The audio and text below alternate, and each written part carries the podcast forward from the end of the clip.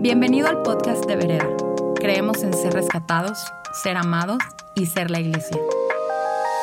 Queremos que en tu día a día puedas encontrar a Dios donde quiera que te encuentres y esperamos que Él te hable a través de este mensaje.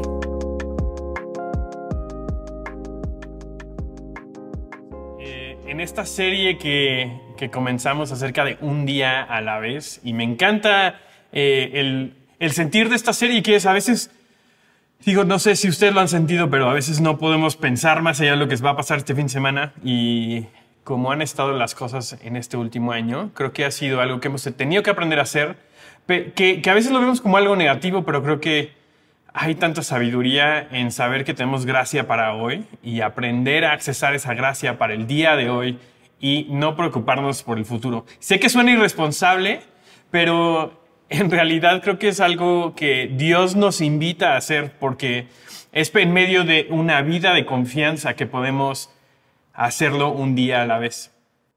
Entonces, con eso en mente, hoy vamos a estar hablando acerca de una disciplina eh, espiritual, si lo queremos ver así, que, que literal involucra nuestro cuerpo, nuestra alma, nuestra mente, este, y que si le soy sincero es algo que recientemente he estado aprendiendo a hacer. Eh, y eso es el descansar.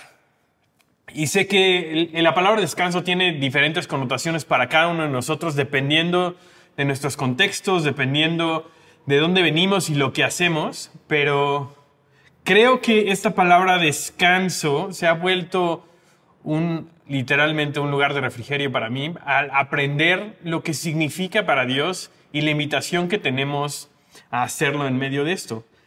Y a ver, creo que como eh, una persona que vive en un contexto socioeconómico en donde mis papás trabajan, trabajarán toda la vida, yo, yo desde hace mucho tiempo también trabajo, a veces me hago menso, pero casi siempre trabajo. Este, la, la verdad es que la realidad en este país es que es un país trabajador. Pueden decirnos lo que sea y habrá estereotipos de que no lo somos, pero en realidad es que las estadísticas demuestran lo contrario. México es un país que trabaja constantemente. Eh, y como mucha gente que está en clase media, este, clase media, media baja o clase baja, eh, tal vez no tenemos muchos recursos a veces, pero lo que sí tenemos es uno que nadie nos va a quitar y es nuestro tiempo. Entonces, aprendemos que nuestro... Eh, nuestro recurso más valioso es el tiempo y eso lo podemos hacer trabajar para nosotros. Entonces, constantemente estamos llenando nuestro tiempo de actividades en donde parece que el descanso es la última de las prioridades porque siempre hay, una, siempre algo más que pagar, siempre hay una tarjeta que tenemos ahí, siempre hay una, eh, hay una cuenta que hay que saldar, eh, vienen eh, las escuelas de los niños, tenemos que comer, tenemos que pagar el coche, tenemos que pagar el Uber, tenemos que pagar el metro, lo que sea. Siempre hay algo más que nos va a requerir constantemente utilizar nuestro tiempo para trabajar o si no, lo vemos como algo, una oportunidad perdida de haber hecho algo con nuestro tiempo. Y a ver, creo en trabajar y creo que si tú estás aquí, creo que todos creemos en trabajar, ¿no? Sabemos el valor que, que viene el trabajar. A veces no vemos el beneficio de trabajar, eh, sobre todo en este país, en donde eh, somos una de las, de las fuerzas de trabajo más sobretrabajadas y menos pagadas eh, entre los 20 países más desarrollados del mundo. no sé si tú sabías eso, pero México trabaja en promedio, o sea, una persona en México trabaja en promedio 43 horas a la semana. Y bueno, te vas y dices, o sea, tenemos conceptos, ¿no? De que, por ejemplo, los alemanes son muy trabajadores, tienen una fuerza, una ética de trabajo súper fuerte. Los, los, este, los alemanes, un mexicano trabaja en promedio 2.258 horas al año, más o menos. Un, un eh, alemán está trabajando más o menos 1.356 horas. Entonces, hay algo que no está aquí eh, que, no corresponde. Y es que somos una de las fuerzas laboral más sobretrabajada y menos pagada. ¿Y qué crees? En medio de eso perdemos nuestra oportunidad de descansar. Y más si nos vamos a los estereotipos que a veces tienen otros países cerca de nosotros, en donde nos ven sentados tomando siesta. Este, a veces, no sé si lo sientas tú, pero a veces sentimos que tenemos que compensar eso. ¿no? Que no podemos dejar de detener, o sea, no nos podemos detener ni un solo momento. Tenemos que seguir trabajando. O se nos va la oportunidad de que tal vez nuestra familia salga adelante, que tú salgas adelante, que tengas oportunidades laborales. Eh, y la conclusión de esto es que sabemos trabajar, pero no sabemos descansar. Y eso es, eso es real. Puedes, puedes tener un día libre. Eso no es descansar. Descansar es aprender o tomar una posición en donde voy a detener lo que voy a hacer para refrescar mi alma, refrescar mi espíritu y dejar que mi cuerpo también recobre fuerzas. Y creo que en medio de esto es una invitación a un ritmo diferente que Dios nos está haciendo eh, con esto. Pero tenemos un, un, gran impedimento en medio de esto, y es que Egipto sigue vivo. ¿Y a qué me refiero? No me refiero al país de Egipto, que si lo busques ahorita en Wikipedia va a aparecer, es un, es un país con un gobierno. Me refiero a Egipto como, como sistema, como espíritu, como, como si nos vamos a, si regresas a tus Em, a tus clases dominicales.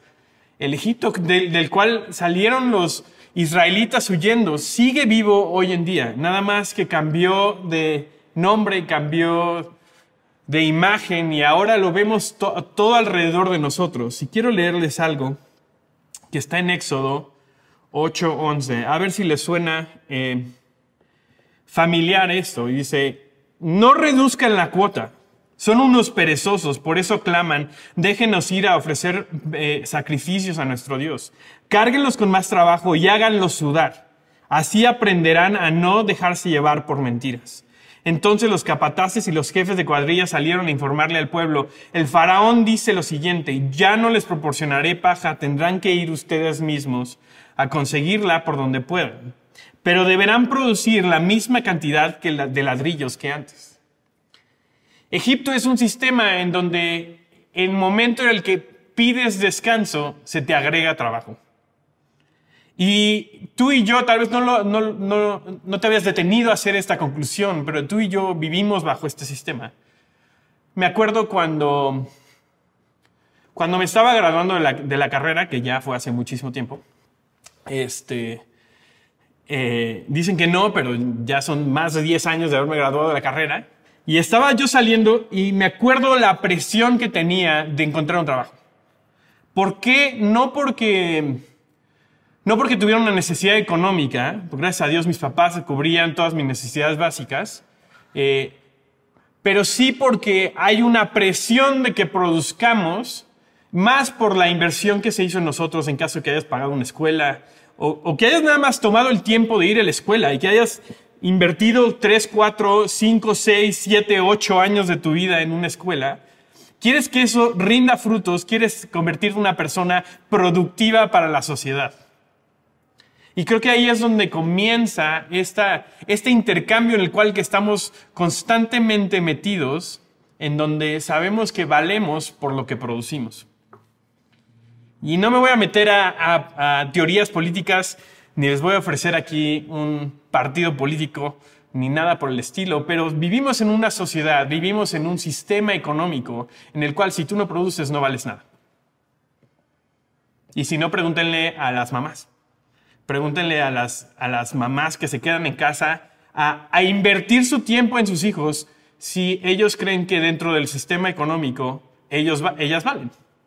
¿no? Y ese es el sistema en el que vivimos y es el mundo en el que vivimos, pero Dios nos invita a una manera diferente de hacer las cosas. Tal vez por el momento no vamos a hacer una revolución eh, económica, pero Dios nos invita a vivir de acuerdo a sus estándares, de acuerdo a, a lo que está en su corazón para tu bienestar y para el mío.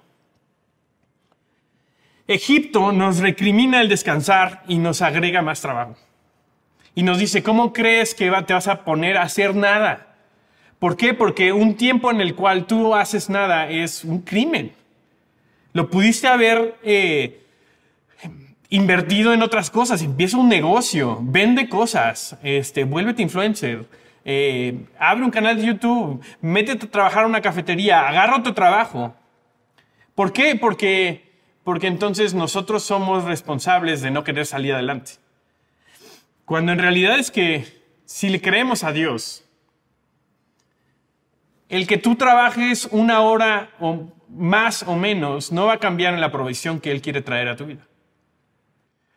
Dios tiene una manera diferente de hacer las cosas. Quiero leerte algo que está en Génesis 2. Está comenzando la historia de este mundo y Dios está terminando su creación. Y, a ver, todos no sabemos esa historia, pero creo que eh, hay más aquí de lo que pensamos. A veces nos pasamos estos versículos de largo, pero dice, así quedó terminada la creación de los cielos y de la tierra y de todo lo que hay en ellos. Cuando llegó el séptimo día, Dios ya había terminado su creación y descansó de toda su labor. Dos cosas. Primero, me da a mí eh, paz saber que inclusive Dios descansó. Dios nos estaba dando permiso, no porque Él lo necesitara. Dios no se cansó físicamente de crear el universo. Cuando hizo un Big Bang y creó todas las estrellas y creó absolutamente todo lo que hay en, en nuestro mundo visible, Dios no, no, no acabó tan cansado que dijo no puedo hacer nada, sino que se detuvo porque hay algo en descansar después de trabajar. Y la primera cosa, creo que Dios nos estaba dando permiso a nosotros. Por eso esto viene en el relato de lo que es la creación, porque sabía que tú y yo le íbamos a leer. Y así comienza, de hecho, así comienza la historia de la creación, el momento en el que se encuentra Adán y Eva con, con Dios ya en el jardín, ya habiendo terminado todo, Dios estaba descansando. Y quiero proponerte que dentro de ese descanso, Él estaba disfrutando lo que había creado. La segunda cosa es que dice, Dios bendijo el séptimo día y lo declaró santo, porque ese fue el día en que descansó de toda su obra de creación. Dios nos está invitando a entender el ritmo en el que Él trabaja. Este séptimo día, y lo vamos a ver después, vamos a hablar un poquito del Shabbat y qué significa esto. Eh, y no, no voy a hacer que se metan a un culto diferente, sino que entendamos la, entendamos la manera en la que Dios quiere que comencemos nuestra vida, que es en descanso. Ese es el punto de partida desde el cual vamos nosotros a avanzar hacia todo lo que tenemos que hacer. Porque, a ver, e, esto no quiere decir que, que el trabajo se va a acabar, pero quiere decir que nosotros podemos decidir desde dónde comienza nuestro trabajo. Y si te soy sincero, no tengo buenos ejemplos del descanso. Eh, mis papás eh, han sido gente que, que ha trabajado toda su vida, literal. Todo el tiempo que los conozco han tenido un trabajo y han tenido trabajos bien pagados, no tan bien pagados, y inclusive trabajos en donde nadie les pagó. Pero no importa que yo no tenga buenos ejemplos acerca de esto. Y seguimos aprendiendo, inclusive hoy, cómo hacerlo. Pero Dios nos enseña cómo hacerlo. Porque si Dios, si Dios descansó, entonces Él nos puede enseñar cómo nosotros podemos también entrar en ese descanso. Eh, pero algo pasa después de que, no sabemos la historia, acaban los, los israelitas acaban eh, en esclavitud básicamente. Esclavitud que es el punto más bajo del trabajo, en donde trabajas y nadie te paga. ¿no? Eh, acabaron ahí en Egipto y al, al entrar Dios a, a, salvarlos les da un mandamiento que es, es nuevo y aparte es el único mandamiento que trae explicación del por qué se debe hacer. Cuando Dios nos dice no matarás, no te dice por qué es, mal, por qué es, bueno que no mates. Eh, cuando Dios te dice que no robes, también es, es, implícito que tú sabes por qué eso es, es malo. Eh, pero en Éxodo 28 dice, acuérdate de guardar el día de descanso al mantenerlo santo. Santo, ¿qué quiere decir santo? Apartado. Tienes seis días en la semana para hacer tu trabajo habitual, pero el séptimo día es un día de descanso y está dedicado al Señor tu Dios. Ese día ningún miembro de la casa hará trabajo alguno. Esto se refiere a ti, a tus hijos e hijas, a tus siervos y siervas, a tus animales y también incluye a los extranjeros que viven entre ustedes. Pues en seis días el Señor hizo los cielos, la tierra, el mar y todo lo que hay en ellos, pero el séptimo día descansó. Por eso el Señor bendijo el día de descanso y lo apartó como un día santo. Entonces es el único mandamiento que les da de cuando está bajando eh, cuando están bajando con, con, con, las tablas de la ley, con los diez mandamientos, es el único que les da, que les explica el por qué es necesario que ellos hagan esto.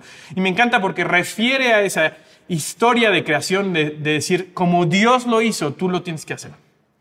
¿Y qué está haciendo? De cierta manera los estaba metiendo a fuerzas a un ritmo más bondadoso de, trabajo y descanso que ellos no tenían. Me imagino, imagínate, los israelitas nunca han descansado. O sea, tienen una generación o dos o tres generaciones sin descansar, sin saber qué es eso. Porque han sido esclavos todo este tiempo. Y a veces siento que tú y yo estamos igual, en donde no sabemos cuál es el valor de descansar o por qué hacerlo. Entonces, se hace esto un mandamiento. ¿Y sabes por qué creo que le hicieron un mandamiento y no nada más una sugerencia? Porque es muy difícil a veces. Es difícil razonar en nuestra cabeza el descansar. Y va a haber, creo que hay, o sea, obviamente hay excepciones para todo, pero e inclusive el confrontar en nuestra cabeza que el descansar es flojo. El no hacer nada, el no hacer nada, y ahorita vamos a ver, hay una diferencia entre no hacer nada y, y descansar. ¿Sí? Pero pero para poder descansar necesitas no tener nada en tu agenda. ¿sí? Y a veces pensamos que el no hacer nada es sinónimo de ser flojo. Y, nos, eso nos cala, nos duele. Nos, nos, no sé tú, pero yo no quiero que me considere una persona floja. Entonces me meto, me cambio otra vez de, de, ritmo y, y, se me va la oportunidad de descansar porque no hice espacio para eso. Pero la otra cosa es que si alguien no me obliga, a veces es difícil yo me tengo que obligar a descansar. Eh, ¿Por qué? ¿Por qué es tan difícil a veces descansar? Y no estoy hablando de que salgas el fin de semana al mall a comprar cosas y a comer a la condesa. Eso no es descanso, aunque puede ser una parte de. Descanso va mucho más allá de eso. Es este, entrar en un ritmo en el cual eh, estoy dejando que Dios eh, vierta quién es Él en mí. Y creo que es porque desconectarnos es difícil. Desconectarnos y separarnos de lo que producimos es difícil porque quiere decir que, que nos separamos de cierta manera de lo que nos hace valiosos. Y nadie quiere sentir eso. Eh, entonces hago excusas, ¿no? Como tengo mucho trabajo, hay cosas que, que, o sea, si no estoy ahí al pendiente, si no les estoy adelantando, entonces se me va a ir.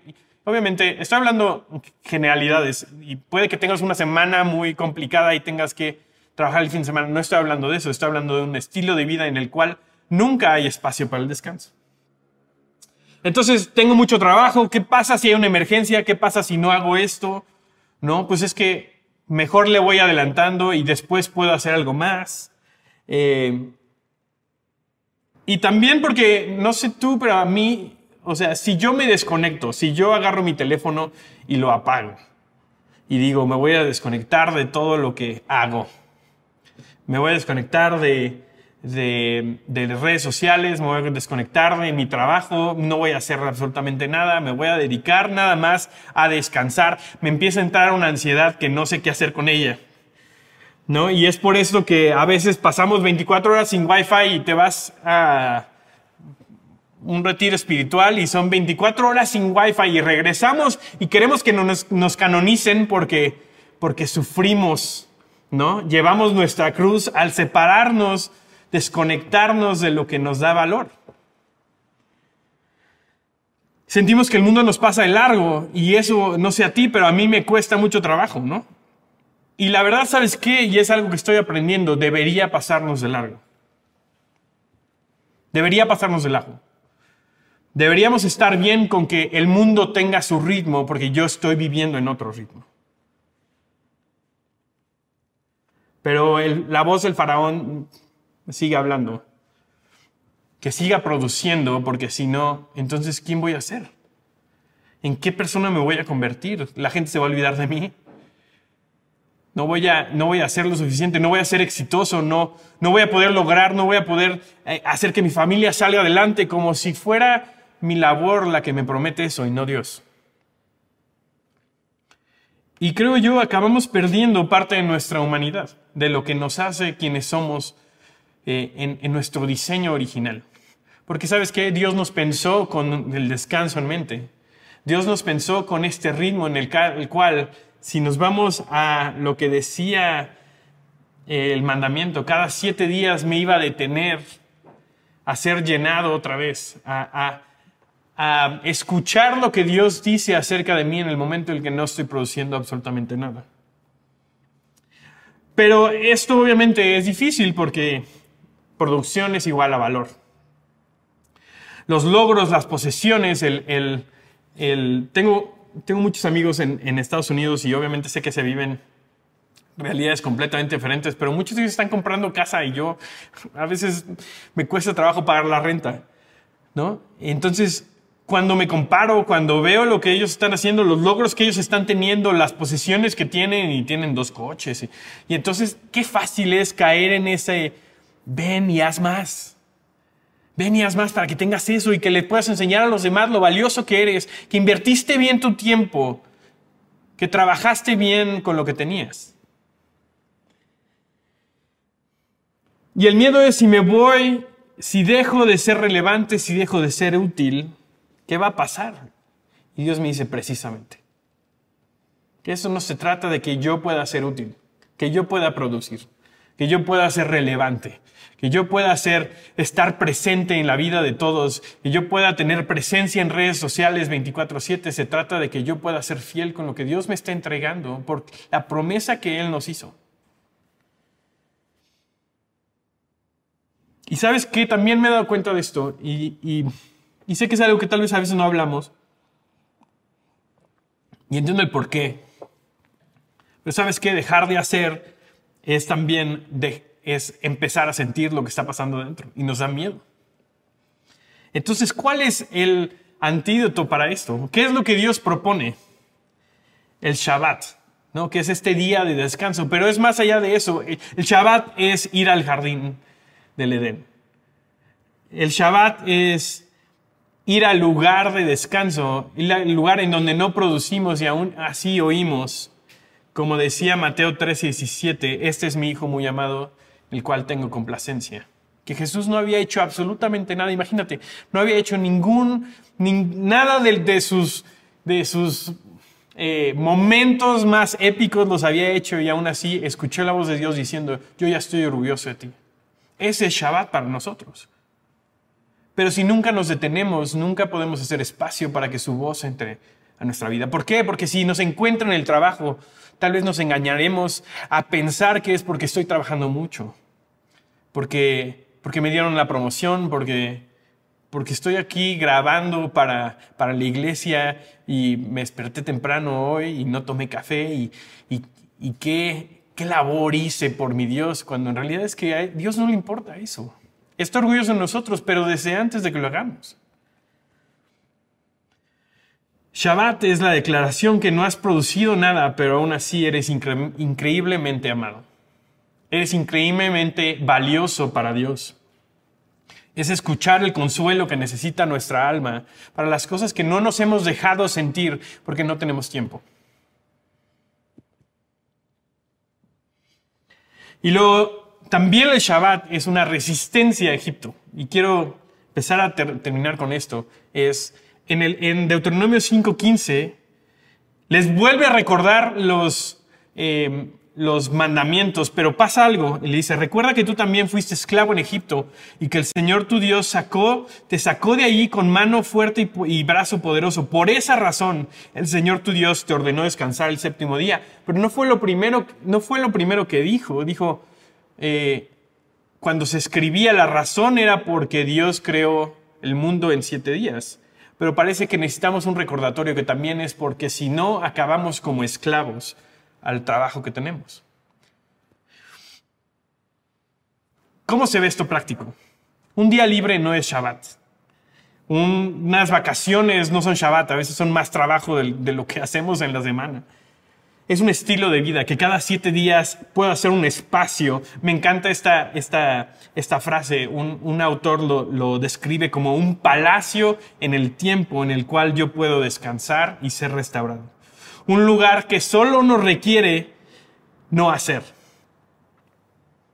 Es lo único que requiere de nosotros. Pero ¿sabes qué? El no trabajar no toma fe. ¿Por qué?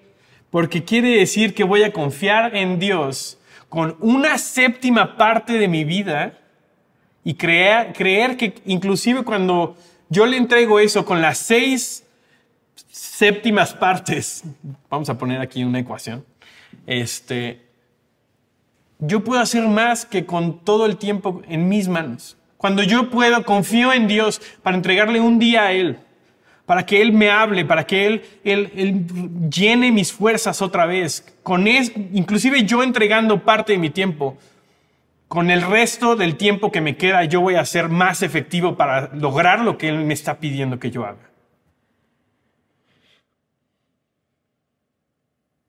Es, es el mismo concepto. Eh, eh, se dejaban los, se, se araban los, los campos y se dejaba una séptima parte del campo y eso era una, se entregaba a Dios, no se tocaba.